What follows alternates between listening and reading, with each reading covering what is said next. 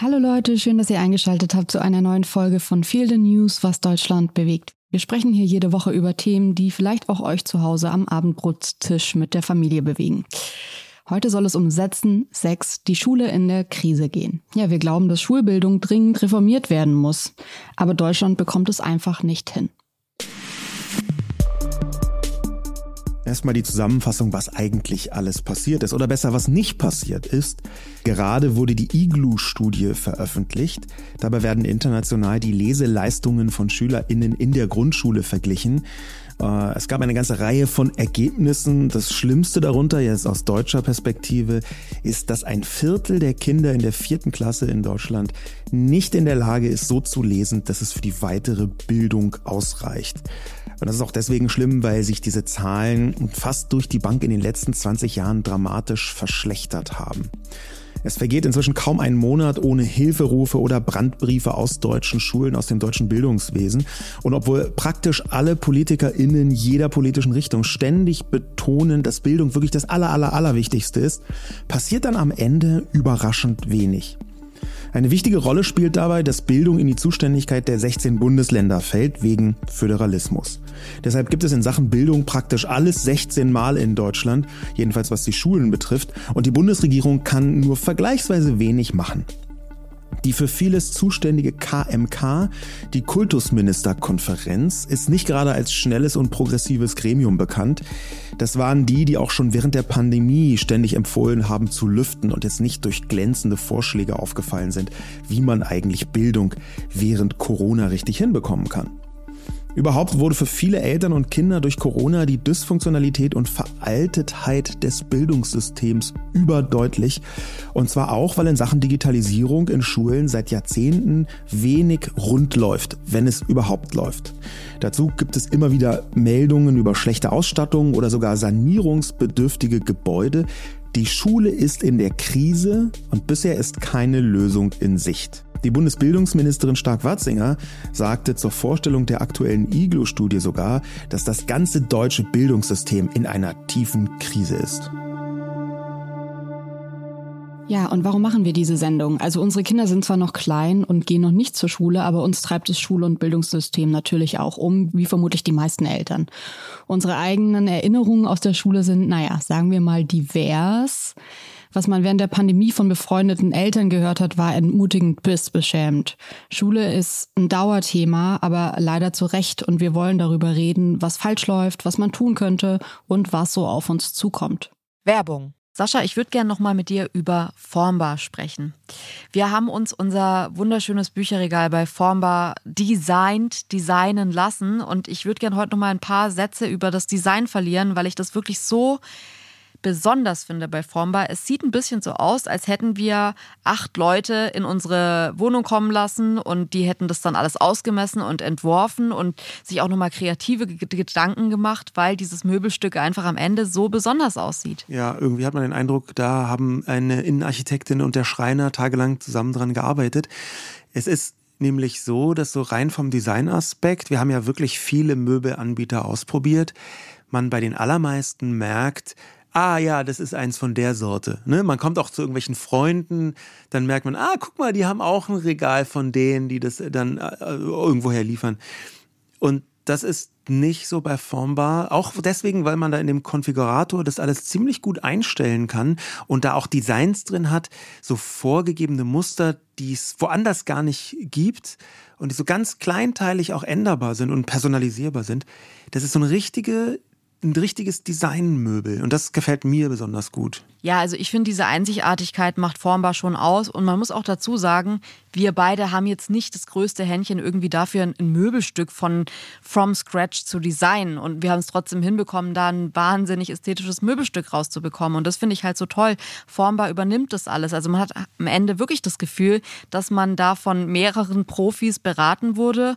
Und auch wenn man alles selbst konfiguriert, ist es ja so, dass am Ende nochmal DesignerInnen von Formbar drüber sehen, was ich auch super entlastend finde, dass man nicht selbst irgendwie dann Angst hat, irgendeinen Fehler im Design gemacht zu haben, der einem dann erst auch beim Aufbau auffällt, weil man natürlich das nicht studiert hat oder Ahnung davon hat. Und gerade da setzt Formbar an und ihr kriegt wirklich, geht mal auf die Formbar-Seite, auch auf Instagram und schaut euch einfach an, was da für Ergebnisse rauskommen können und lasst euch inspirieren. Es ist wirklich einfach ein absolutes kreatives Paradies. Ihr könnt jetzt auf form.bar slash Herzensmöbel, also mit OE gehen und dort mit dem Code Herzensmöbel sagenhafte 30% Rabatt insgesamt bekommen. Äh, das gab es bisher so gar nicht und es lohnt sich tatsächlich, weil man am Ende ein wirklich sehr, sehr schönes Möbelstück zu Hause hat. Viel Spaß beim Ausprobieren. Werbung Ende. Ja, Jule, und wir wollen auch drüber reden, warum das so viele Menschen bewegt. Was wäre denn so zum Einstieg dein educated guess im wahrsten Sinne des Wortes, warum so wahnsinnig viele Leute super emotional reagieren beim Thema Schule?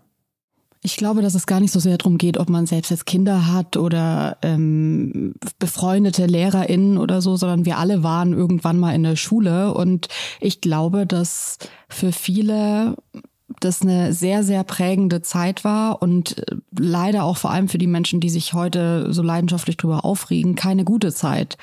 Und ich kann das nachvollziehen. Für mich war Schule auch kein Ort, an den ich super gern gegangen bin. Ich hatte jetzt keine schlimme Schulzeit und ähm, es war jetzt nichts äh, Gravierendes, wo ich sagen würde, das hat mich irgendwie tief traumatisiert. Ich fand aber das System einfach echt ermüdend. Also ich fand den Aufbau, den Lernstoff, die Abgrenzung von Haupt, Real und Gymnasium schwierig, vorsichtig gesagt. Ich habe neulich ähm, gehört, dass Felix Lobrecht fordert, dass Gymnasien abgeschafft werden. Dass, es, dass man das nicht mehr braucht, dass es elitär ist und dass ähm, eigentlich einfach Gymnasium so, wie es ist, keinen Sinn macht. Und ich fand es irgendwie interessant, vor allem seine Begründung dazu, dachte ich mir so, okay, wir sprechen hier schon auch von sozialer Ungerechtigkeit bei diesem Thema. Ich finde es aber auch, wenn man jetzt sich jetzt die andere Seite ansieht, schwierig für Kinder, die, also ich finde, das ist auch kein gutes Schulsystem für Kinder, die schneller sind, die mehr können, die mehr lernen wollen. Und ich frage mich, wenn halt niemand wirklich profitiert, außer vielleicht wahrscheinlich am ehesten so die Mitte, die SchülerInnen, die nicht gut und nicht schlecht sind und irgendwie so mitschwimmen und da so ganz gut durchkommen, ähm, dann glaube ich, ist es nicht das richtige System. Und wie hast du das persönlich empfunden in deiner Bildungsreise, dass du zur Schule gegangen bist? Deine Mutter ist ja auch Lehrerin. Hattest du da irgendwie dann einen anderen Zugang dazu? Ich habe vor ein paar Wochen mein Grundschulzeugnis in der Hand gehabt und ähm, ich kann mich noch so gut an diese geschriebenen Texte in der Grundschule erinnern, die man, ich glaube, hat man das auch in Berlin bekommen oder war das so ein Baden-Württemberg-Ding? Nee. nee, Berlin. Genau. Besonder, Sonderfall, zu dem wir bestimmt gleich noch kommen. Aber also ich fand das vielleicht auch, weil meine Mutter Lehrerin war und mir, mir immer übersetzt hat, dass diese sehr gut klingenden Texte gar nichts Gutes bedeuten.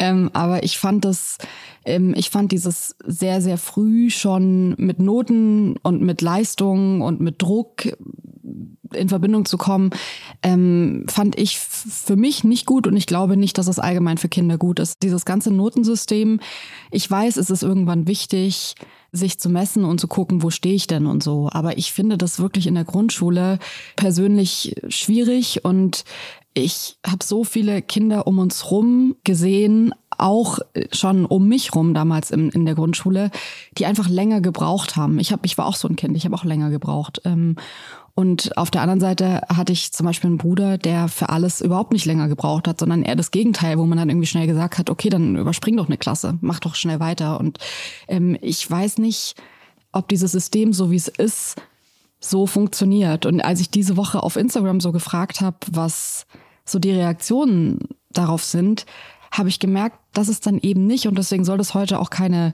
Schul- oder Lehrerinnen-Bashing-Folge werden. Ich habe gemerkt, dass auch die LehrerInnen überfordert sind und mit diesem System nicht zufrieden sind. Und wenn halt alle Seiten nicht happy sind damit, dann finde ich es schon schwierig. Aber wie ging es dir denn? Ja, ich bin ja früher zur Schule gegangen als du und zwar in Westberlin, als es Westberlin noch gab. Ähm, das war zeitweise schon schwierig. Ich habe das gar nicht so wahrgenommen, aber wir hatten äh, zeitweise 33, 34 Kinder in einer Klasse. Wir waren in Westberlin die allererste Grundschule oder gehörten zu den ersten Grundschulen, die eine Inklusionsklasse hatten, also auch mit äh, Kindern mit Behinderung, dass die mit dabei waren. Ähm, ich habe das damals als kleines Kind gar nicht so richtig realisiert, was da alles wie passiert und vor allem, was da alles wie nicht passiert. Aber dadurch, dass ich dann später häufiger Bildungsprojekte gemacht habe, auch im Bildungsbereich intensiver gearbeitet habe, konnte ich gewissermaßen retrospektiv bewerten, was dort alles geschehen ist. Und da ist gar nicht so viel komplett grundfalsch gewesen, was mich betroffen hat. Es ist aber sehr viel unterlassen worden, was eigentlich hätte da sein müssen. Es gab nur, nur sehr eingeschränkt Förderung zum Beispiel für SchülerInnen, die jetzt nicht sofort alles verstanden haben. Wir haben das dann irgendwann, ähm, als ich ins Gymnasium gekommen bin, ähm, untereinander organisiert. Ja, dass wir so versucht haben, untereinander äh, uns beizubringen, was eigentlich da ist, weil es so, so ein richtiges Nachhilfesystem ähm, gab es nicht, beziehungsweise hätte es vergleichsweise viel Geld gekostet. Das konnte sich dann nicht alle leisten. Was die Grundschule angeht, die habe ich in sehr warmer und herzlicher Erinnerung, äh, hauptsächlich weil die in Berlin sechs Jahre dauert und nicht vier. Mhm. Diese zwei zusätzlichen Jahre, die sind, glaube ich, wahnsinnig gut für Kinder, bevor denn entschieden wird, meistens über deren Köpfe hinweg, manchmal mit einem harten rassistischen Bias, äh, bevor dann entschieden wird, auf welche weitere Schulform sie gehen. Ne? Wir haben ganz viel Feedback, auch wenn wir in die sozialen Medien gucken, zum Beispiel von SchülerInnen, die eine Migrationsgeschichte haben, denen gesagt wird, du musst auf die Realschule gehen, obwohl sie die gleichen Noten haben wie SchülerInnen ohne Migrationsgeschichte, die dann eine Gymnasialempfehlung bekommen. Und äh, so, solche Mechanismen, die kann man jetzt retrospektiv betrachten, auch dass ich Schulbücher in der Grundschule hatte, die aus den 1950er Jahren gestammt haben. Also es ist tatsächlich so absurd. Irgendwie ja, ich, ich würde da äh, gerne kurz äh, Andreas Schleicher, den Bildungsdirektor vom OECD, äh, zitieren, der meinte, und das fand ich so eindrücklich, dieses Zitat, wir haben Schüler des 21. Jahrhunderts, die mit Lehrkräften arbeiten, die im 20. Jahrhundert gebildet wurden, die in einem Schulsystem, das irgendwo aus dem 19. Jahrhundert kommt. Ich finde, ey, wie viele Bücher der Atlas, ganz, ganz viele, also ich habe wirklich so ganz viele so prägnante Bücher im Kopf, auch Geschichtsbücher, ja. die einfach so aufgehört haben. Ja. Und man denkt sich so, ja, aber ist da nicht noch irgendwie zum Beispiel der 11. September passiert? Und du bist halt 2009, aber der 11. September ist nicht in dem Buch. Natürlich nicht, weil das ist irgendwie vor zehn Jahren gewesen. Und ja, um Gottes Willen, so, es wäre ja geil, wenn die Bücher nicht. zehn Jahre alt wären. Also ich habe meine Schulzeit nicht als Krise wahrgenommen. Sie war aber eigentlich eine, eine verkappte, die sich langsam aufgebaut hat. Es gibt äh, in Deutschland schon eine ganz lange Geschichte von immer wieder beklagten Bildungskrisen in ganz verschiedenen Ausfertigungen. Und die, die ich mitbekommen habe, die bezog sich äh, eher auf die Ausstattung der Schule, die bezog sich eher auf völlig veraltete Lehrmethoden damals schon, die bezog sich auf veraltetes Lehrmaterial und auch damals schon eher auf eine Ungerechtigkeit. Also eine ganz mit Händen greifbare Ungerechtigkeit, dass ähm, Kinder aus Elternhäusern, die zum Beispiel nicht so viel Geld haben oder die ähm, formal zumindest nicht ganz so weit gebildet sind, dass die es deutlich schwerer haben. Und das, das war schon in den 80ern, in den 90ern ein ganz großes und wichtiges Thema. Es hat sich weiter durchgezogen. Interessanterweise bin ich zur Schule gegangen in West-Berlin, als durch den Jugoslawienkrieg sehr viele Kinder aus den ehemaligen jugoslawischen Staaten äh, mit in die Klassen eingemeindet wurden, was lustigerweise dazu geführt hat, dass wir zeitweise vier Saschas in einer Schulklasse waren. Ähm, um genau zu sein, ein Sascha, ich und äh, drei Leute, die man da ist, auch, auch so eine Absurdität aus den 90ern vielleicht, die man Sasa genannt hat. Also mhm. einfach weil das ähm, serbokroatische, so, so hieß das damals geschriebene SCH, also Schlaut, äh, unten ein, kleinen Häkchen, ein kleines Häkchen am S hatte. Und das las sich dann aus so knalldeutscher Perspektive wie Sasa und die sind dann auch Sasa. Die konnten sich dagegen wehren und ähm, in den meisten Fällen so halb scherzhaft, halb herablassend, wie es häufig eben bei Kindern so ist. Weißt du, ich habe manchmal das Gefühl, ich, ich hatte ganz viele tolle LehrerInnen und hätte ich die nicht gehabt, dann wäre ich heute, glaube ich, wirklich woanders.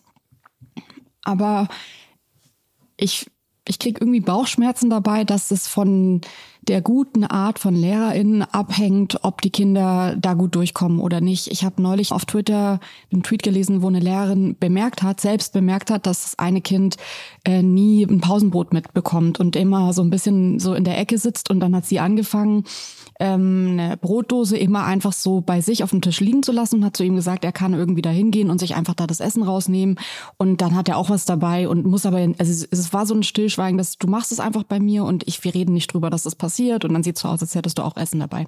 Und die hat dann irgendwann äh, sich mehr engagiert für dieses Thema und hat gesagt, ey, ich, es ist all good, aber ich zahle das schon alles aus meiner eigenen Tasche. So jetzt nicht das Pausenbrot für ihn, es ging dann irgendwie um so ein größeres Projekt. Und ich dachte mir so, ja, das ist total toll. Ich fände es aber auch total toll, wenn in diesem System so viel Geld wäre, dass man sowas einfach auch spontan entscheiden kann, ohne irgendwie durch acht Gremien zu müssen. Und das, was ich im Positiven erlebt habe, gibt es auch im Negativen, dass man, und das habe ich schon so oft gelesen, Leute sagen, sie hatten LehrerInnen, die sowas gesagt haben wie aus dir wird nie was. Mhm. Und ich finde, dieser Satz ist ein das ist so ein aggressiver, schrecklicher Satz von einer Lehrperson, ja. dass ich sagen würde, es gibt und das muss man im Studium lernen. Man hatte, lernt ja auch so Social Skills und so. Aber ich finde, dieser Satz, wenn der, der darf nicht ein einziges Mal gegenüber einem Kind ausgesprochen werden. Das finde ich so gewaltvolle Kommunikation, sowas zu einem Kind so zu sagen. Und ich kenne viele Leute, denen das so oder so ähnlich gesagt wurde. Oft auch Menschen, die Migrationshintergrund haben. Und das ist, das regt mich so auf. Das regt mich so unfassbar auf in die positive wie in die negative Richtung, weil ich denke, das System muss erstmal so passen, dass es nicht vom Goodwill der LehrerInnen abhängt, die ja auch irgendwie jeden Tag äh, einfach zur Arbeit gehen und vielleicht auch mal nicht motiviert sind.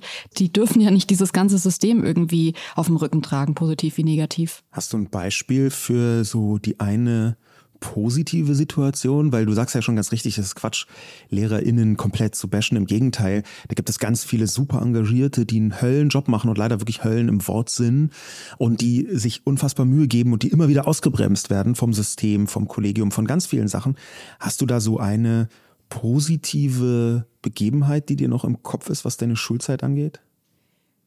Also ich hatte einen Lehrer, der hat mich total gefördert und er hat schnell gemerkt, dass ich mich langweile mit dem Stoff und mir ganz andere Aufgaben gegeben. Also er hat eigentlich so einen zweiten Lehrplan noch währenddessen gemacht und gesagt, schreib doch schon mal das vor, kann, da kannst du das machen, hier in den Arbeiten äh, musst du das nicht schreiben, kannst auch was anderes schreiben. Das hat mir so geholfen. Also wirklich, dieser Lehrer ist auch bis heute so, wenn ich den sehe, dass ich ihm immer wieder danke und mir sage, ja, danke. Ähm, und eine andere sehr einprägsame Geschichte ist mein ähm, Klassenlehrer während der Abi-Zeit. Der ist mir so positiv aufgefallen, weil der nicht so highly motivated ähm, reingegangen ist jeden Tag. Und ich meine jetzt so, der hat jetzt nicht irgendwie 80 Folien mit so bunten Klebern und so vorbereitet. Und man hat so ein bisschen gemerkt, der ist halt auch ein Mensch, es menschelt halt auch so, der ist auch müde manchmal morgens. Ja. Aber der war immer e-, extrem gut vorbereitet. Der hat ähm, sich für den Unterricht Sachen angelesen, um Fragen beantworten zu können und hat aber auch ganz klar gesagt, das weiß ich nicht, muss ich auch nach, nachgucken. Aber es ist ein interessanter Gedanke. Und ich fand diese Fehlbarkeit, dass da niemand ist, der sich so als Autorität versucht zu verkaufen und ich meine, in, im Abitur ist es ja auch so, da ist ein Wissensstand dann da, vor allem so in den Leistungskursen. Da gibt es SchülerInnen, die lesen sich in ein Thema viel, viel mehr ein, als es der Lehrer wahrscheinlich kann. Und ich fand das irgendwie cool, weil der hat immer so auf Augenhöhe agiert. Und ähm, ich finde dieses, das ist nämlich so das nächste Ding, ich finde, man kann mit Kindern auf Augenhöhe agieren, ohne ähm, den Respekt äh, zu verlieren. Und der war eine totale Respektsperson, aber der hat das eher auf einer menschlichen Ebene probiert. Vielleicht würden Leute sagen, er hat irgendwie versucht abzukumpeln, fand ich aber gar nicht. Der hat alle Grenzen, die man wahren muss, gewahrt und war ansonsten so nahbar. Und wenn ich ich so, ich habe mir in Vorbereitung auf die Sendung noch mal so ein paar so Ausschnitte aus, wie sieht's gerade in Klassen aus, so begleiteter Unterricht angesehen. Und dass es halt immer noch Leute gibt, die auf dieses Guten Morgen, Frau Meier bestehen, weiß ich nicht. Also vielleicht ist es in irgendeiner Welt cool und es war eine ältere Lehrerin, die so gesagt hat, das ist mir wichtig, dass die mir einmal in die Augen sehen und das ist der einzige Moment, wo ich das Gefühl habe, dass die mir einmal alle zuhören und so das war aber, also da dachte ich mir so, schade, dass da die pädagogischen Skills irgendwie nicht ähm, weiter sind, als zu sagen, äh, meine Autorität ist nur da, wenn alle im Chor meinen Namen sagen. Ähm, das ist aber, finde ich, auch eine Sache, das ist, wir haben es ja gerade schon gehört, so von verschiedenen Jahrzehnten. Wir sind in der totalen Zeitenwende. Ich habe so viele Nachrichten von euch in Vorbereitung jetzt auf die Sendung bekommen, von wirklich LehrerInnen, die hoch motiviert sind, die total happy und glücklich sind mit ihrem Job, mit ihrem Beruf, ähm, aber daran trotzdem so ein bisschen kaputt gehen. Ich würde mal gerne eine Nachricht vorlesen. Und zwar, ähm, eine Lehrerin hat mir geschrieben, ich bin eine junge, wie man gerne im Kollegium sagt, dynamische Lehrerin, die in Zeiten des massiven Lehrerinnenmangels von Ferien zu Ferien angestellt ist. Habe einen 1-3er-Schnitt in zwei Staatsexamen, drei Fächer und seit drei Jahren keine feste Stelle. Die Kinder leiden am Ende unter dem ständigen Wechsel von Lehrkräften und die alten Beamten, denen nichts passieren kann, hocken auf ihren Posten und lassen es sich nicht alle gut gehen. Das ist so eine relativ klassische Reaktion. Ich habe wie vorher schon gesagt, ein paar Bildungsprojekte gemacht, durchaus auch im Schulkontext. Ähm, und da waren sehr eindrückliche Berichte von LehrerInnen dabei, teilweise sehr, sehr wütenden LehrerInnen, die einfach jeden Tag zur Schule gehen und versuchen da äh, die Kinder irgendwie zu motivieren und mitzunehmen, aber in ihnen brodelt es. Und eine Wortmeldung von einer Lehrerin ist mir noch im Kopf, die ungefähr so lautet, äh, also ein Drittel der LehrerInnen bei ihr, die seien motiviert und hätten Lust, was zu machen, würden aber immer wieder ausgebremst. Ein Drittel der LehrerInnen, die schwingen halt so mit, die sind entweder schon resigniert und machen halt noch so Dienst nach Vorschrift mehr oder weniger und ein Drittel sind komplette Totalausfälle, entweder die ganze Zeit krank oder prügeln sich darum, möglichst wenig zu arbeiten, geben alle Aufgaben an andere ab und lassen auch andere hängen. Und obwohl sie super wütend war, hat sie sogar dafür Verständnis gehabt, weil sie gesagt hat, eigentlich sei das System Schule eine Frustrationsmaschine. Das heißt, du gehst motiviert rein und kommst nach, und das Zeiträume sind da sehr unterschiedlich, aber nach so und so vielen Monaten, Jahren, Jahrzehnten fast sicher verbittert wieder raus. Und ich glaube, dass die, die so eine Wortmeldung gibt es vergleichsweise häufig. Ich habe auch immer wieder gehört von Leuten, die gesagt haben, nee, bei uns kann man schon was machen. Das hängt offenbar sehr stark auch von der Schule ab, von Schule zu Schule. Ich habe immer wieder gehört davon, dass eine gute Schulleitung den engagierten LehrerInnen sehr gut den Rücken frei halten kann. Und dass zum Beispiel sowas wie Digitalisierung, das ist nun mein, mein Thema, da schaue ich dann auf fast alles andere, ähm, dass sowas wie Digitalisierung dann funktioniert, wenn einzelne motivierte LehrerInnen ähm, ausreichend Mittel zur Verfügung haben, woher auch immer die kommen, und die Rückendeckung von der Schulleitung. Diese krassen äh, Klassenschnitte, die habe ich ganz viele Nachrichten bekommen, dass die Leute einfach überfordert sind, ob jung oder alt, mit diesem Lärm, mit Klassen, wo Kinder äh, bis zu, ich finde auch schon 30 Kinder und das gilt noch nicht mal als äh, groß überfüllte Klasse. Ich finde 30 Kinder, egal welchen Alters, als Einzel, also du bist die einzige erwachsene Person in diesem Raum, muss ja auch noch irgendwie Stoff vermitteln das finde ich so heavy und ich frage mich, ist das einfach part of the job, dass man sehr geräusch- und belastungsresistent sein muss? Weil ich meine, es ist ein Beruf, wo man jetzt wirklich nicht selten hört, dass die Leute einen Burnout haben. Und ich frage mich halt, ähm, wenn man sich jetzt den Privatweg äh, ansieht, nicht staatliche Schulen, dann ist eins der ersten Punkte, mit denen immer geworben wird, die kleinen äh, Klassen. Wenn das so ein Ding ist, und wir genug LehrerInnen haben, weil wenn hier eine Lehrerin ist, die sagt, sie hat mit A2, 1, 3er Staatsexamen äh, keine feste Anstellung, dann laufen da draußen ja noch mehr Leute rum, die äh, mit einem 2, 5er Staatsexamen gar nichts mehr bekommen. Wobei das ist, glaube ich, sehr unterschiedlich. Ähm, je nach Bundesland äh, gibt es einen LehrerInnenmangel. Manchmal gibt es vielleicht nicht zu viele, aber ein Potenzial, was man dann wiederum nicht ausschöpfen können, aus, aus tausend verschiedenen Gründen, zwischen Bürokratie bis hin zu Budgets. Nee, ja. da will ich gar nicht hin, sondern für mich ist ähm, der Lehrerinnenmangel ist ja nicht da, wenn die Klassen bei 30 noch nicht äh, komplett voll sind. Also wenn man äh, jetzt sagen würde, wir rechnen den Schlüssel runter auf, ich sage jetzt mal zum Beispiel 22 bis 25 Kinder maximal dann wäre ja sofort auch in den Bundesländern, die gerade keinen Lehrerinnenmangel haben, einer da, weil die Klassen kleiner sind, sprich mehr Lehrkräfte, deswegen macht man das ja auch nicht. Und ich frage mich halt, das ist jetzt eher was Gefühliges. Da geht es jetzt nicht um eine wissenschaftliche Studie, sondern es ist mein, ich sauge auf, hier sind LehrerInnen, die sagen, Klassen sind zu groß, wir kommen nicht damit zurecht.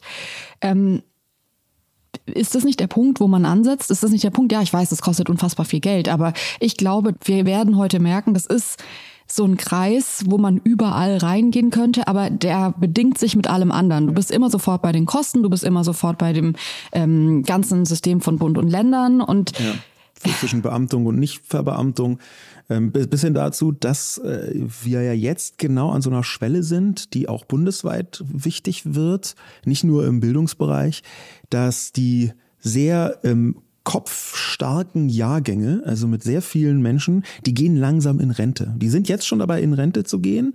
Und das bedeutet, dass in den nächsten Jahren überproportional viele LehrerInnen pensioniert werden.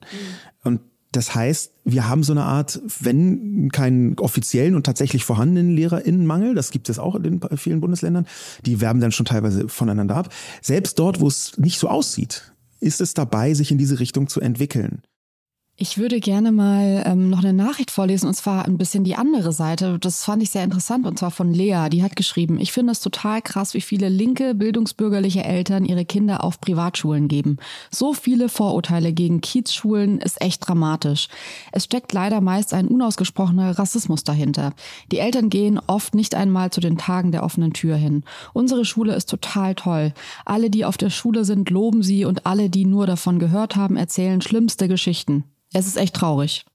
Ja, ich kann das, was Lea sagt, auf mehreren Ebenen nachvollziehen, auch gegenläufigen Ebenen. Ich komme ja selber aus Berlin und da ist schon eine ganze Weile die Situation, dass in manchen Schulen, sie spricht hier von Kiezschulen, in manchen Schulen der Anteil der Kinder in einer Klasse mit Migrationshintergrund einerseits, aber auch die nicht ab der ersten Klasse ausreichend gutes Deutsch sprechen, teilweise so groß, dass Lernfortschritt extrem schwierig wird. Wir haben schon ein paar Mal da auch Hilferufe gehört. Wir haben auch ein paar Mal schon gehört, das hat nicht nur mit äh, Migrationsgeschichte zu tun, das hat auch mit Durchmischung zu tun. Das hängt auch mit sehr äh, unterschiedlichen Elternhäusern zusammen. Es hängt auch damit zusammen, dass viele Lehrkräfte gar nicht ausgebildet sind für die Aufgaben, die dann auf sie zukommen, weil natürlich ist eine Klasse, in der, sagen wir mal, ein Drittel Kinder, geflüchtete Kinder sind, die brauchen völlig andere äh, Lernsituationen, bis hin dazu, dass häufig einfach auch äh, eine andere Form von Betreuung bis hin zu psychologischer Betreuung notwendig wäre.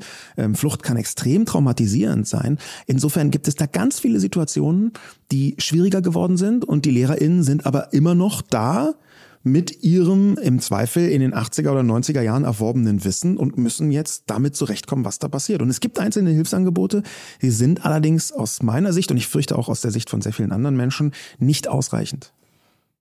Ich fühle auf der einen Seite extreme Sympathie für das, was Lea sagt. Ich verstehe das so gut, wenn man an einer Schule ist, die gut ist, die toll ist, wo man sagt, hey, wir machen diese Erfahrung nicht. Es ist schade, dass die Leute irgendwie alle ihre Kinder raustun. Auch, weil dann natürlich irgendwie ein diverses Bild noch viel weniger entsteht, ähm, wenn Familien, bei denen irgendwie die Eltern eher AkademikerInnen sind, wo die Kinder vielleicht ja auch die anderen Kinder so ein bisschen mitziehen könnten, wenn die alle rausgehen und dann am Ende nur noch da Kinder sitzen, ähm, wo sie dann selbst sagt, ey, das ist irgendwie, also sie sagt jetzt hier linke und bildungsbürgerliche Eltern, das ist ja auch, das kann würde ich nicht immer sagen sozial, aber vielleicht wissenstechnisch oft ein Mehrwert sein in der Klasse. Ich verstehe, dass das ein Problem ist. Auf der anderen Seite ist es so, ähm, dass ich nicht wüsste, ob ich das an meinen Kindern ausprobieren will. Ja, also das ist ein systemisches ähm, Problem hergestellt durch falsche Systematiken. Jetzt speziell in Berlin auch dadurch, dass hier die Schulwahl aus einem Mangel, also in Berlin gibt es ja wirklich an allem einen Mangel. Ähm, aus einem Mangel an Plätzen wurde hier das Schulsystem, wo darfst du dein Kind zur Grundschule geben, so rigide hergestellt, dass man noch nicht mal, wenn man wollen würde, irgendwas da sinnvoll machen kann. Ähm, also da haben wir eine Vielzahl von Problemen. Mein Vorschlag wäre, dass wir mal reinhören in die Probleme, die LehrerInnen heute haben. Und zwar nicht nur in Berlin, sondern das ein bisschen aufzuweiten. Ähm, wir haben äh, zwei LehrerInnen gebeten, uns mal zu sagen, was aus ihrer Sicht schief läuft. Und zwar zum einen Bob Blume.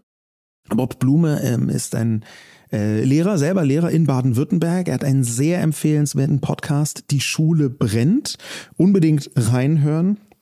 Er hat auch ein Buch geschrieben, zehn Dinge, die ich an der Schule hasse und wie wir sie ändern können. Auch das Buch ist sehr empfehlenswert. Und wir haben Bob Blume gebeten, einfach mal aus seiner Sicht zu sagen, was da schief läuft. Wenn man über das deutsche Bildungssystem spricht, kann man über ein Problemknäuel sprechen, bei dem es gar nicht so einfach ist, drei Fäden herauszuziehen. Wenn ich drei Punkte benennen sollte, wäre das in unterschiedlicher Reihenfolge Chancenungleichheit, Lehrermangel und etwas, was ich Aufgabenungleichgewicht nenne. Chancenungleichheit heißt, dass es immer noch zum sehr großen Teil vom Elternhaus abhängig ist, ob ein Kind Bildungserfolg hat und das Ganze wird durch unser dreigliedriges Schulsystem zementiert. Lehrermangel bedeutet, dass wir gleichzeitig aber die Kinder, die zurück sind, nicht genug fördern können, weil wir schlicht zwischen 30 und 80.000 Lehrkräften haben, die fehlen bis 2030. Aufgabenungleichgewicht heißt, dass zweifelsohne wichtige Punkte wie Inklusion, Digitalisierung oder Integration dazukommen, aber auf der anderen Seite nichts wegfällt und so die Lehrkräfte, die noch da sind, zunehmend überlastet sind. Und das Ganze verstärkt sich eben gegenseitig. Das heißt, wenn ich ein chancenungerechtes System habe, brauche ich eigentlich viel mehr Lehrkräfte. Die habe ich aber nicht. Und mehr noch, diejenigen, die ich habe, die sind mit den verschiedensten Aufgaben, die sie tun, eben immer mehr gebunden. Wenn man daraus nochmal einen Punkt hervorheben möchte, ist und bleibt es natürlich der Lehrkräftemangel, denn nur mit genügend Lehrkräften lassen sich überhaupt die Inhalte vermitteln, das Lernen initiieren und dafür sorgen, dass im besten Fall die Chancen zumindest gerechter verteilt werden. Ja, vielen Dank, Bob Blume. Ihr könnt ihm natürlich auch auf Insta folgen, da heißt er Netzlehrer und ähm, es ist total hilfreich im Alltag immer wieder Erkenntnisse zu sehen und vor allem auch zu sehen, wo er und wie er gerade an diesem Thema arbeitet. Ja, It's a lot. Also nach der Nachricht denke ich jetzt gerade wieder so, ich dachte immer, dass es einfacher ist, dass es ein bisschen einfacher ist und ähm, man einfach am Ende so, ich meine, in Deutschland werden oft die einfachsten Probleme nicht gelöst wegen Bund und Länder und ja gut, wir hatten eigentlich Zuständigkeit. Ich finde aber, ähm, und ich glaube, das muss man auch mal diesem System, ich will es nicht sagen zugute halten, aber zumindest das langsame Voranschreiten zugute halten. Ich finde, dass es echt komplex ist. Ich finde, dass der Aufbau und der kommt aus Zeiten, in denen diese ganzen Probleme, über die wir gerade permanent stolpern, einfach nicht da waren, nicht existent waren. Dass man jetzt eigentlich, so höre ich es gerade bei Bob raus, das komplett neu entwerfen müsste, dieses System, weil es reicht schon gar nicht mehr aus, Sachen anzupassen und anzugleichen. Ja, das, das ist auch das, was man immer wieder hört in Gesprächen mit Leuten aus dem Bildungssystem, ähm, dass dieses Problem Knäuel, wie Bob das nennt. Ähm, wir haben ja interessanterweise noch eine zweite Sprachnachricht. Und Jule, als du die mir vorgespielt hast, da war ich erstaunt, also weil das so parallel ist, ohne dass die beiden sich abgesprochen hm. hätten. Genau. Ähm, liebe Grüße an Michi, der heißt auf Insta Doodle Teacher und ich muss mal sagen, ey, wir haben noch keine Kinder in der Schule, aber der macht dieser Instagram-Account ist so toll. Der veröffentlicht da immer wieder so Druckvorlagen, was man mit Kindern so machen kann und so Erkenntnisse, wie man Kinder stärken kann. Und es ist die ganze Zeit so, dass ich mir denke, ich wäre einfach sehr, sehr gerne bei dem Schülerin gewesen oder würde meine Kinder sehr, sehr gerne zu ihm schicken. Und Michi hat uns folgende Nachricht geschickt. Vielen, vielen Dank. Hallo, Michi hier. Aus meiner Sicht sind das die größten drei Probleme, die das Bildungssystem hat. Und zwar erstens soziale Ungerechtigkeit und Bildungsungleichheit, weil Bildungserfolg in Deutschland so stark davon abhängt, aus was für ein Elternhaus man ist und was für ein soziales Umfeld man hat. Mehr Flexibilität im Unterricht und mehr Freiheiten könnte uns Lehrkräften auch helfen, solche Ungleichheiten zu reduzieren. Zweitens, Überlastung und Ressourcenmangel, und zwar sowohl für uns Lehrkräfte als auch das gesamte System. Da ist echt eine Grenze erreicht. Ähm, mehr Ressourcen und Unterstützung könnten da Abhilfe schaffen, ohne wird es nicht funktionieren. Und drittens, generell Pädagogik, beziehungsweise vor allem die Bewertungssysteme. Der Fokus liegt so stark auf Noten, die man eventuell sogar weglassen könnte, und Defiziten, anstatt so einen Chancenblick zu haben und auch Themen wie Growth Mindset und Stärken, Stärken mehr im Fokus zu haben. Könnte man da zum Beispiel projektbasierteren Unterricht anstatt diesen starren alten Fächerkanon haben, könnte man viel stärker individuelle Fähigkeiten der SchülerInnen fördern. Ja, das, die Parallelen, die zeigen ja, dass die Probleme, gerade die großen Probleme, bekannt sind, auch schon lange bekannt sind, dass sie von vielen Menschen parallel gesehen werden. Das ist auch das, was man häufig hört. Ähm, ich, ich sehe immer wieder, dass da geradezu Verzweiflung der Lehrkräfte wachsen muss, wenn du seit Jahren immer wieder sagst, hier, das ist, also das ist ja der Titel von Bob Blumes Podcast, Die Schule brennt, der ist ja nicht zufällig, weil tatsächlich seit Jahren Leute sagen, hey, hier brennt es, hier brennt es, hier brennt es. Und die können sich selber manchmal schon gar nicht mehr reden hören. Ja, und dann gibt es auf der anderen Seite immer wieder Leute, die sagen, nein, wir brauchen noch mehr Bildung, noch bessere Bildung. Deutschlands einzige Chance ist die Bildung. Und es verändert sich trotzdem nichts oder nur sehr wenig. Was mich so wütend macht an diesem Thema ist, dass da zwei Feindbilder gezeichnet werden. Das habe ich auch in sehr, sehr vielen Nachrichten bekommen. Zum Beispiel hat uns Eugenia geschrieben, absolute Katastrophe. Die Eltern müssen komplett mit ran oder es ist Ultra. Chancengleichheit ETC herrscht 0,0. Lehrplan außerdem aus der Steinzeit und dann in Hamburg und Berlin auch noch G8. Ich habe von beiden Seiten, von LehrerInnen und von Eltern Nachrichten bekommen, die jeweils auch ein Feindbild auf der anderen Seite gezeichnet haben. Ich höre immer wieder dieses Narrativ, Eltern kümmern sich gar nicht mehr, die Kinder werden nicht mehr zu Hause erzogen, wir müssen auch noch in der Schule die Kinder erziehen, die Eltern schieben ihre Kinder irgendwie in die Schule ab und sind einfach nicht mehr da, kümmern sich nicht mehr und auf der anderen Seite irgendwie auch dieses Feindbild, die böse Lehrerin, der böse Lehrer, die sich um nichts kümmern, die die ganze Zeit nur frei machen und die immer zwei, jede, alle zwei Wochen krank sind und dann die Hausaufgaben aufgeben, dass die Eltern eigentlich den ganzen Lernstoff noch machen müssen.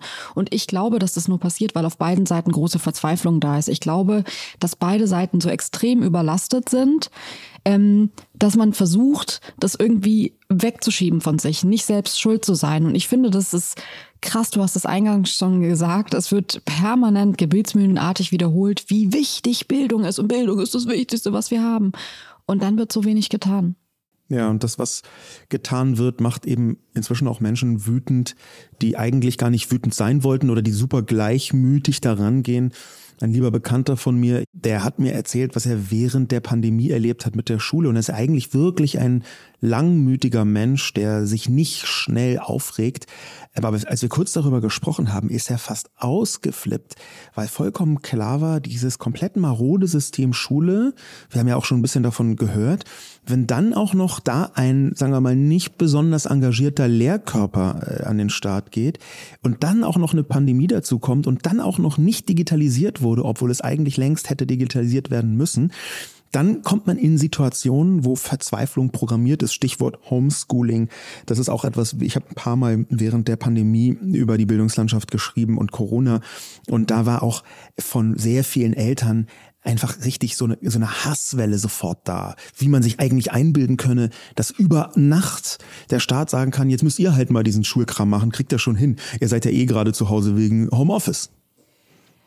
Ich sehe schon ein Problem in diesem ganzen System ähm, auch, und es geht uns jetzt noch nicht so, aber ich überlege gerade, wie wir das gemacht hätten, wenn wir jetzt Schüler in, also Kinder hätten, die schon im Schüleralter sind, weil man muss ja sagen, du versuchst ja in dem Moment dann nicht das große System zu ändern. Du bist ja, es geht hier um das Wichtigste in deinem Leben, um deine Kinder, und wenn du da drin bist, ähm, dann fängst du ja nicht an, irgendwie zum Bildungsministerium zu gehen und da irgendwie zu demonstrieren, sondern äh, du lernst dann wahrscheinlich einfach mit deinen Kindern. Ich habe eine Nachricht bekommen von einer Frau, die meinte, dass ähm, KollegInnen von ihr die Arbeit aufgehört haben, um die Kinder durchs Abi zu bringen, um mit denen zu lernen. Und das sind so Momente, wo ich mir denke, ja, was macht man denn da? Fängt man an, irgendwie so das Bigger Picture anzugehen?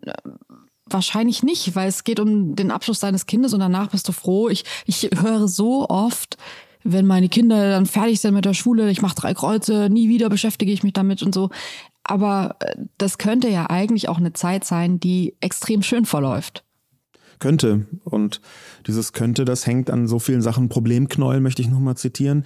Lass uns mal versuchen, ein bisschen tiefer noch einzusteigen in den Hintergrund, was da geschehen ist. Und vielleicht fangen wir an mit einem Mann, der auch schon stattgefunden hat vorhin, nämlich Andreas Schleicher, dem Bildungsdirektor der OECD, der Miterfinder, sagt man, der PISA-Studie. Der hat gerade kürzlich ein Interview gegeben ähm, unter dem Stichwort, was falsch läuft, Defizite von Schulen, und zwar dem SWR. Da hören wir einfach mal kurz hinein.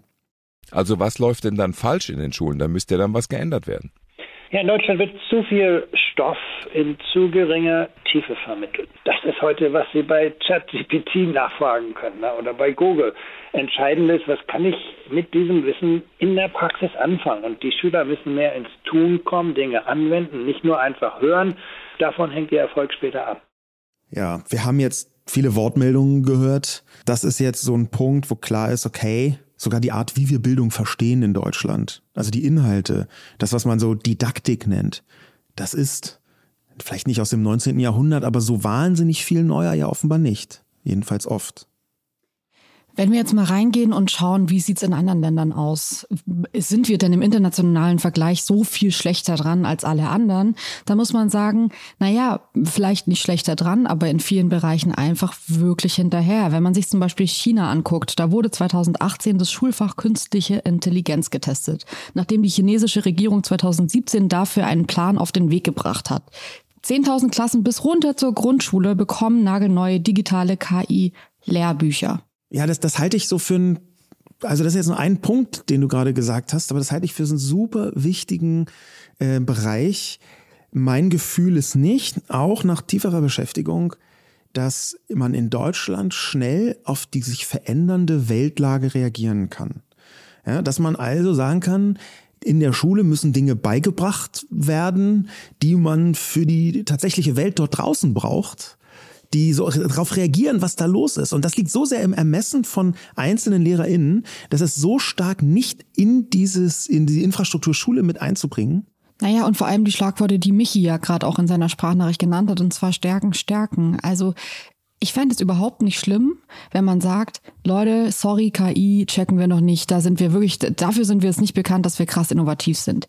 Aber ich finde, wir sind auch nicht dafür bekannt, dass wir Kinder in ihrer Schulzeit persönlich, mental stärken. Weil ich glaube zum Beispiel, weiß ich gar nicht, ob jetzt irgendwie neue Lehrstoffe permanent so wichtig sind. Ich glaube, dass es in der neuen Welt, in der wir leben, viel wichtiger ist, die Tools, wie man sich Neues beibringt, dass das eigentlich so der Hebel wäre, dass man sagt, okay, wie gehe ich mit Neuem um? Wie bin ich eine starke Persönlichkeit, die äh, so durchs Leben kommt und mit neuen Aufgaben zurechtkommt. Und ich finde, dass das Schulsystem, so wie es jetzt gerade ist, eher ein kleiner macht, als die Kinder so stärkt in ihren Stärken, in ihren Interessen. Das sieht man ja zum Beispiel in Skandinavien. Da gibt's inzwischen wirklich schon im frühesten Alter, ich sage jetzt mal so Schwerpunkte, die sich die Kinder selber wählen dürfen. Und ich glaube, dass das wichtig ist. Und dann muss es für mich noch gar nicht sein, dass da alle irgendwie mit iPads sitzen und digitale Tafeln haben, sondern da geht's für mich drum, ähm, Kinder persönlich, die Persönlichkeit des Kindes zu stärken. Und das finde ich in Deutschland wirklich schade, dass es nicht in dem Ausmaß passiert, weil der Lehrplan das gar nicht vorsieht, weil man irgendwie einfach Stalagniten und Stalaktiten pauken muss. dieses Wahnsinnslernen, ich weiß nicht, ich fand dieses Auswendiglernen in der Schule jetzt ganz persönlich nicht so schlimm, muss aber auch dazu sagen, dass mir das leichter fällt als anderen Leuten. Mir schien das schon so, als wäre so ein Grundstoff an Wissen, den erstmal zu beherrschen, gar nicht ganz falsch, aber du hast natürlich recht ähm, eigentlich sind am Ende Faktenwissen, was Schleicher hier gesagt hat, kann man ja googeln. Ja, das ist, glaube ich, äh, das kann man nicht vielen LehrerInnen sagen, hä, wie, wieso soll ich das lernen? Das kann man ja googeln, aber äh, es enthält ja ein, ein Stück Wahrheit. Na, und ich glaube, es ist überhaupt nicht schlecht in dem Bereich viel zu wissen. Das glaube ich überhaupt nicht. Ich will jetzt hier nicht sagen, die Kinder sollen den ganzen Tag nur irgendwie tanzen gehen und äh, schauen, dass sie eine starke Persönlichkeit entwickeln. Aber ich glaube, dass ähm, Menschen in unterschiedlichen Bereichen viel äh, wissen wollen. Und ich wollte zum Beispiel nie viel in Mathematik wissen. Und es ist bis heute so, dass mein mathematisches Wissen so schlecht ist, dass ich alles mit Hilfe von Internettechnik ähm, mache, weil ich mir auch selbst irgendwie bei einfachen Plus-Minus-Rechnungen nicht zutraue, das zu machen. Ich würde sagen, dass ich extrem viel Zeit in meiner Schulzeit mit Mathematik verbracht habe. Und hätte ich diese Zeit mir einfach, äh, ich sage jetzt mal so, entweder genutzt, um die Basics besser zu können, weil für mich war wirklich plus, minus, mal und geteilt viel zu schnell dafür, dass ich es nicht verstanden habe. Ich habe danach eh nichts mehr verstanden, aber schon das, ich kann heute nicht mal gut Prozent rechnen. Es wäre vielleicht irgendwie, manchmal ist es ganz praktisch, wenn du wenigstens irgendwie prozentual weißt, was irgendwie 19 Prozent von einem Betrag ist. Und das sind so Momente, von denen ich mir denke, also Sinusrechnungen oder irgendwelche Faktorenrechnungen, die werde ich eh niemals brauchen, weil ich es gar nicht verstanden habe und äh, das jetzt auch im Alltag gut kann man sich drüber streiten, aber ich habe das jetzt auch noch nie im Alltag gebraucht und ich glaube aber, dass es da Kinder gegeben hätte, die danach vielleicht auch irgendwie ein mathematisches Studium hatten, für die war das viel zu langsam. Die haben sich mit Kindern wie mir rumgeschlagen und dachten sich, um Gottes Willen, wieso geht's denn hier nicht weiter? Und wieso macht man dann nicht in einem Bildungssystem irgendwann eine Abzweigung und sagt, wir einigen uns drauf, dass alle diesen Grundstock brauchen, aber also sind wir ehrlich, bei Mathematik ist es nicht viel mehr als Plus, Minus und vielleicht noch irgendwie Winkel. Ja, das ist. Aber genau das, was du gerade beschreibst, was bei dir schiefgegangen ist, dass du in manchen Bereichen komplett unterfordert warst und das mega Glück hattest, dass da ein Lehrer war, der dir dann besondere Aufgaben gegeben hat. Und in anderen Bereichen hättest du viel mehr Zeit gebraucht. Das ist eigentlich Normalität. Und das, was schiefgegangen ist und auch schon sehr lange schief geht, ist ja eigentlich das, was man Didaktik nennt, also die Art und Weise, wie Stoffe vermittelt werden. Es ist immer noch so, seit etwa 900 Jahren, ist jetzt ein grober Schätzwert von mir aus verschiedenen Projekten wiederum im Bildungsbereich, auch mit Schulen. Ähm, es ist immer noch so, dass in Deutschland das Maß aller Dinge in der Schule die didaktische Doppelseite ist im Schulbuch. Also im gedruckten Schulbuch hat man die Doppelseite und das ist dann das didaktische Prinzip. Ist jetzt ein bisschen vereinfacht dargestellt, aber da machen dann irgendwelche Verlage auf eine Doppelseite das, was man zu Thema X, Y unter Punkt 3 wissen muss. Und dass das immer noch nicht abgedatet ist und dass das immer noch auch so vermittelt wird. Und dass in, in Schulen nicht die vielen tollen, großartigen Konzepte standardmäßig zur Anwendung kommen. In manchen kommen sie zur Anwendung. Zum Beispiel ein großartiges Konzept ist das, das adaptive Lernen. Das wäre für dich damals exakt das Richtige gewesen. Adaptives Lernen, äh, das ist ein Konzept, wo man das Wissen auf eine Weise vermittelt, dass man äh, den jeweiligen Wissensstand, die Lernpräferenz, das Umfeld von der Person, die lernen soll, anpasst, untereinander anpasst und abstimmt, damit alle SchülerInnen mehr oder weniger einen vergleichbaren Lernerfolg haben.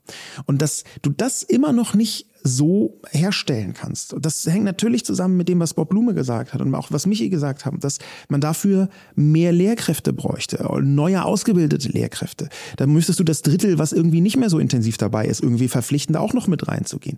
Das sind einfach schon die gravierenden Probleme, so die da drinnen stecken. Wir reden jetzt gerade sehr viel über das System und was an diesem System alles so marode und schief geht. Aber ich würde gerne mal eine Nachricht noch von Laura, unserer guten Freundin Laura, die Lehrerin ist und eigentlich uns auf diese Sendung mit hauptsächlich gebracht hat. Ich habe mich sehr gefreut, dass viele von euch dieses Thema so oder so ähnlich sich gewünscht haben. Aber Lauras Nachricht hat uns so dazu gebracht, da ein bisschen tiefer drüber nachzudenken. Deswegen würde ich die jetzt gerne einmal vorlesen. Mein Vorschlag ist der massive Lehrermangel, ungleiche Bildungschancen, die immer schlechter werdenden Vergleichsergebnisse, die Ausbildung fünf Jahre Studium, keine Bezahlung in den Praktika, 1,5 Jahre Referendariat. Wie soll man das mit einem Gehalt von 1300 Euro ohne eine ordentliche Bude in der Großstadt leisten können? Außerdem auch noch wenig Praxisbezug im Studium. Laura hat mir noch mal so einen anderen Blick auf dieses ganze System gegeben, weil in meinem Kopf war super, super lange, vielleicht auch weil meine Mutter Lehrerin ist, ähm, dass ich halt gesehen habe, ey, die hat gefühlt das ganze Jahr Urlaub, die hat echt viel Freizeit. Auch ein normaler Arbeitstag von einer Lehrerin ist jetzt nicht so lang, wie andere Leute irgendwie im Büro sitzen. Und ich dachte immer, die haben's doch sau gut. Und als mir dann so klar geworden ist, dass wir A, ja auch so Nachrichten bekommen haben, wie man ist dann nicht mal sicher, ob man eine Anstellung bekommt, wenn man fertig ist mit diesem Studium, in dem man auch noch extrem gut sein muss. Und dann kann es trotzdem an manchen Orten in Deutschland so sein, dass man irgendwie so immer wieder auf ein Jahr angestellt. Also selbst in einem, im, im Konzernbereich oder so in Firmenbereich, ich würde sogar selbst sagen im Startup-Bereich, hast du einen sicheren Berufseinstieg als jetzt hier, wenn du so alle drei Jahre dann so deine Stelle wechseln musst. Und ich finde, das ist auch wirklich kein Beruf, wo man das äh, jedes Jahr machen sollte. Also neues Kollegium, neue SchülerInnen, neue Räumlichkeiten. Das finde ich schon crazy. Und dann kommt was dazu, was mir neulich in einem Gespräch mit meiner Mama aufgefallen ist, die halt auch gesagt hat, sie wüsste nicht, ob sie jetzt nochmal als junger Mensch es so machen würde. Sie war total zufrieden und sie hat auch in einer Zeit in Deutschland gelebt, in der das alles so relativ stabil war. Aber jetzt mit Inflation und, und, und, ähm, frage ich mich schon, ob die Ferien, die ja trotzdem noch da sind, aber die ja auch, muss man ja noch dazu sagen, auch dafür da sein sollen, um sich so ein bisschen auf die Schule vorzubereiten, ähm, ob das noch so ein attraktiver Beruf ist. Ja. Was glaubst du? Ich glaube, dass sich das Anforderungsprofil dramatisch verändert hat. In Deutschland ist inzwischen einfach eine andere Gesellschaft geworden, als es, sagen wir mal, vor 30 oder 35 Jahren der Fall war. Ähm, solche Sachen wie Inklusion und Integration sind dazugekommen, Digitalisierung ohnehin, das hat auch Bob Blume vorhin schon gesagt. Ähm, trotzdem haben sich die Ausbildungen nicht im Detail verändert, äh, beziehungsweise in, in, manchen Bereichen schon, aber halt nicht standardmäßig, dass da mhm. so wahnsinnig viel Know-how dazu gekommen ist. Und daneben dieses Thema Geld, ähm, was ja auch angesprochen wurde von Laura. Es gibt zwar sehr viele Leute, die sagen, äh, Geld macht keine Bildung und man kann da nicht immer nur Geld hinterherwerfen, aber Geld ist ein wichtiges Thema. Und zwar nicht nur dass die Lehrkräfte anständig bezahlt werden. Das gilt für manche, aber eben nicht für alle, ähm, sondern auch, dass wir einen gigantischen Sanierungsstau haben. Die äh, Kreditanstalt für Wiederaufbau, also KfW, die hat 2021 äh, gesagt, dass nur für die Sanierung der Schulen in Deutschland 45 Milliarden Euro gebraucht würden. Das heißt, nur das, um die Gebäude wieder auf normalen, funktionsfähigen Stand zu bringen, bräuchte man 45 Milliarden Euro. Da wäre noch kein Cent Investitionen in, sagen wir mal, irgendwie WLAN oder Digitalisierung oder irgendwas mit dabei, sondern wirklich nur, es geht hier um Sanierung. Und das ist ein Sanierungsstau, wo ganz klar ist, Natürlich fehlt da Geld. Mhm. Die, manche LehrerInnen verdienen schon gut, vollkommen klar. Und ich glaube nicht, dass die so wenig arbeiten, wie man von außen glaubt, sondern äh, wenn sie es richtig machen, und das machen viele, ist es ein sehr anstrengender und sehr harter Job. Also äh, ich kann ja, ja mal äh, da äh, vor so einer durchschnittlichen Klasse, ich stand einmal vor einer äh, Klasse und das war noch nicht mal eine volle Schulstunde und das war schon richtig so, ich dachte, wow, das ist jetzt jeden Tag zu machen. Krass. Aber der Punkt ist schon, es geht auch um Geld, es geht um Strukturen, es geht um Föderalismus, es geht um Zuständigkeitswirrwarr, es geht darum, dass Schulen unter tausend Zuständigkeiten leiden. Ja, das Gebäude ist dann bei der Kommune und der Träger ist auch bei der Kommune. Die Inhalte sind dann beim Land und manche Lehrer sind Beamte und für die sind andere Leute zuständig und die Schulleitung und da gibt es eine riesige Verkettung von Zuständigkeiten ja. und dann auch noch irgendwelche Förderungen, die so kompliziert sind, also so absurd, Stichwort Digitalpakt, so absurd, dass da Gelder nicht abgerufen werden, obwohl sie da wären, weil es so kompliziert ist, die zu beantragen. Also da ist sehr, sehr viel leider sehr, sehr schief. Ja, und das, was für mich am eindrucksvollsten ist, so in dieser Bildungslandschaft, was auch diesen Geldaspekt mittransportiert, ist so ein einzelnes Faktum, das ist mir irgendwann mal begegnet und es ist halt so richtig so eine kleine Detonation gegeben, ähm, weil es eigentlich sich auf das ganze Bildungssystem bezieht. Ähm, also bis hin zu den Universitäten, an denen auch dramatisch gespart worden ist in ganz vielen Bereichen. Obwohl ständig gesagt wird, Exzellenz und wir brauchen Bildung, ist auch da viel gespart worden. Ähm, es gibt so einen Punkt, wie gesagt, der mich richtig, also so ein einzelnes Faktum, es gab eine Zeit, da hatte man es tatsächlich einfach geschafft als Universitätsprofessor oder Professorin. Da war, man dann Professor und dann war vollkommen klar, jetzt kann man sein Häuschen kaufen. Dann ist man, man ist ja. wohlhabend. Ja, um das mal ganz konkret mit einer Zahl zu versehen. 1963 haben westdeutsche Juraprofessoren, ich glaube, da ist Gender nicht notwendig, im Durchschnitt so viel verdient, dass sie sich jeden Monat einen fabrikneuen VW Käfer hätten kaufen können. Weißt du, was der damals gekostet hat? Knapp über 4000 Mark.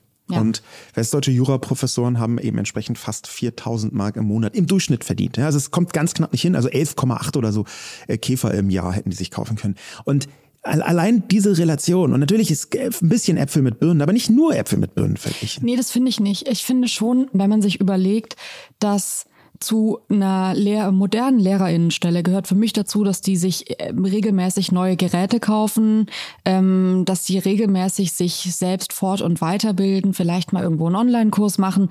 I don't know. Ich finde, da gehört ganz viel dazu, zu ne, zur Lebenshaltung, ähm, dass man halt sagen kann, ich weiß nicht, ob das System sein sollte, auf dem Land dann irgendwann bei den Eltern mit äh, einzuziehen, um dann vielleicht bauen zu können, um dann vielleicht irgendwann keine Miete mehr zahlen zu können. Ich glaube, dass es sehr viele LehrerInnen im urbanen Bereich gibt, die genauso wie Laura das hier sagt, dastehen und sagen, also im Ref 1300 Euro zu bekommen, das sind Leute, die haben das fertig studiert. Da ist nicht, ja, die, die, da ist keine Abbruchquote München, mehr. Berlin, Hamburg ist völlig unmöglich dann. Also das finde ich wirklich A, sehen wir, dass es wieder die Türen zumacht für alle Menschen, die ihre Eltern in dem Moment dann nicht fragen können. Sag mal, meine Waschmaschine ist kaputt gegangen, könnt ihr das diesen Monat nochmal zahlen? Weil ich bin immer noch im Ref und ich bekomme immer noch irgendwie nicht genug Geld, um davon so leben zu können, dass es passt. Es ist ja auch nicht vorgesehen, dass man in dieser Zeit noch irgendwie abends in der Kneipe jobbt oder so.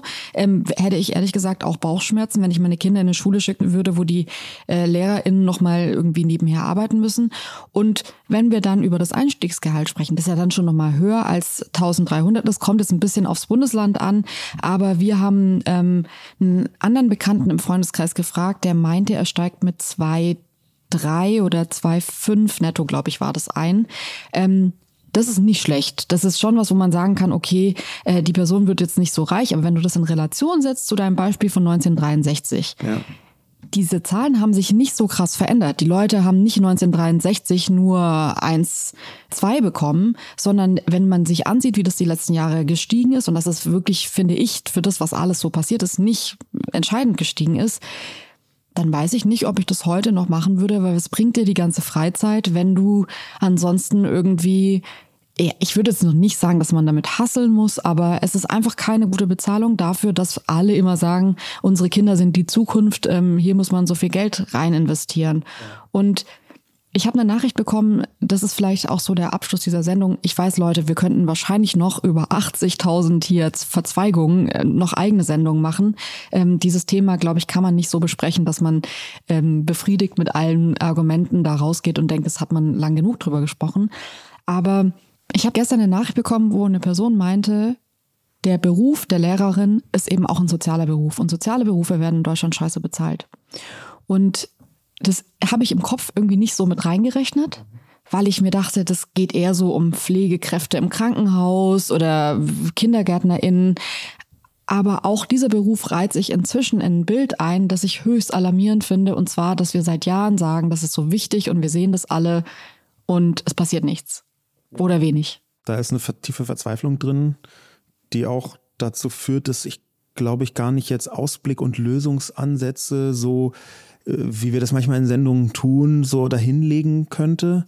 Ähm, ich sehe, es wird immer schwieriger. Wir haben äh, diesen Betreuungsschlüssel, diese Art und Weise, wie man mit Kindern umgeht, wie viele Kinder in der Klasse sind, wie viele LehrerInnen da sind, was für Arbeit gemacht werden muss. Das wird noch schwieriger, nicht nur aus des Geldes wegen, sondern weil sich auch die Gesellschaft verändert. Das wird ab 2026 in der Grundschule einen Rechtsanspruch auf Ganztagsbetreuung geben, was natürlich wieder äh, mehr LehrerInnen, mehr Lehrkräfte bedeuten muss, eigentlich. Wahrscheinlich wird es nicht so kommen. Ähm, da, da ist so viel im Argen, das Problemknäuel. Oder bist du, bist du jetzt mit einem Ausblick, mit einem Lösungsansatz also ich habe zwei für mich Lösungsansätze, weil ich jetzt in Vorbereitung der Sendung gemerkt habe, dass das ein Thema ist, das mich viel mehr beschäftigt, als ich das eigentlich dachte.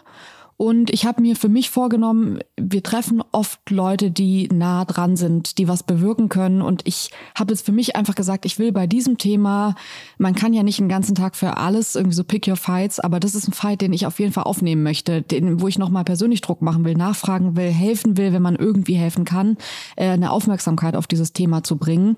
Ähm, das habe ich mir so im Großen überlegt. Und was ich glaube, was im Kleinen trotzdem total wichtig ist, weil es eben sozialer Beruf ist, ist Wertschätzung. Und wir sind uns alle darüber einig, dass Wertschätzung über Geld und Bezahlung passieren muss. Ich finde, das ist wirklich, also die ganze Zeit zu sagen, stellt euch doch alle irgendwie auf den Balkon und klatscht einfach eine Runde für die Menschen. Das ist nicht das, was die Leute wollen und brauchen.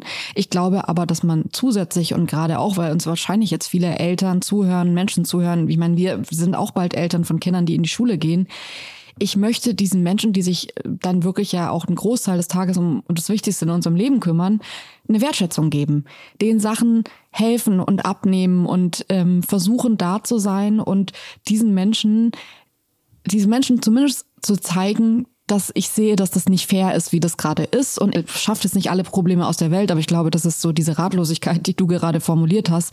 Wir können jetzt hier nichts sagen oder tun, dass es mit einem Schnipser besser wird, aber ich glaube, man kann sich schon bemühen, wertschätzend zu sein und sich vielleicht zweimal zu überlegen, ob man die Lehrerin oder den Lehrer anfährt, wenn wieder irgendwie Hausaufgaben zu viel gegeben wurden und sich eher versuchen zu verbünden. Das ist gerade eigentlich mein Gedanke dahinter. Ja, das ist ein guter ein toller Gedanke, wo man auch selber versuchen kann mitzuarbeiten. Das noch und vielleicht äh, Föderalismus im Bildungsbereich ähm, abschaffen und radikal entbürokratisieren. Das wären vielleicht noch Punkte, die man ergänzen kann. Aber ansonsten ist Wertschätzung, glaube ich, die allerbeste Lösung, die man zumindest als Einzelperson jetzt versuchen kann vorzunehmen. Leute, das waren unsere Gedanken zu diesem Thema. Wir freuen uns, dass ihr so eifrig ähm, Nachrichten geschickt habt, mitdiskutiert habt. Und ich bin natürlich sehr gespannt, ob ihr irgendwie persönlich was gefunden habt, wo ihr mehr tun könnt oder Argumente habt, die wir jetzt noch gar nicht gebracht haben, die total wichtig sind in diesem Bereich. Ähm, vielen, vielen Dank. Wir hören uns wieder nächsten Donnerstag. Bis dahin, bleibt gesund, macht's gut. Ciao.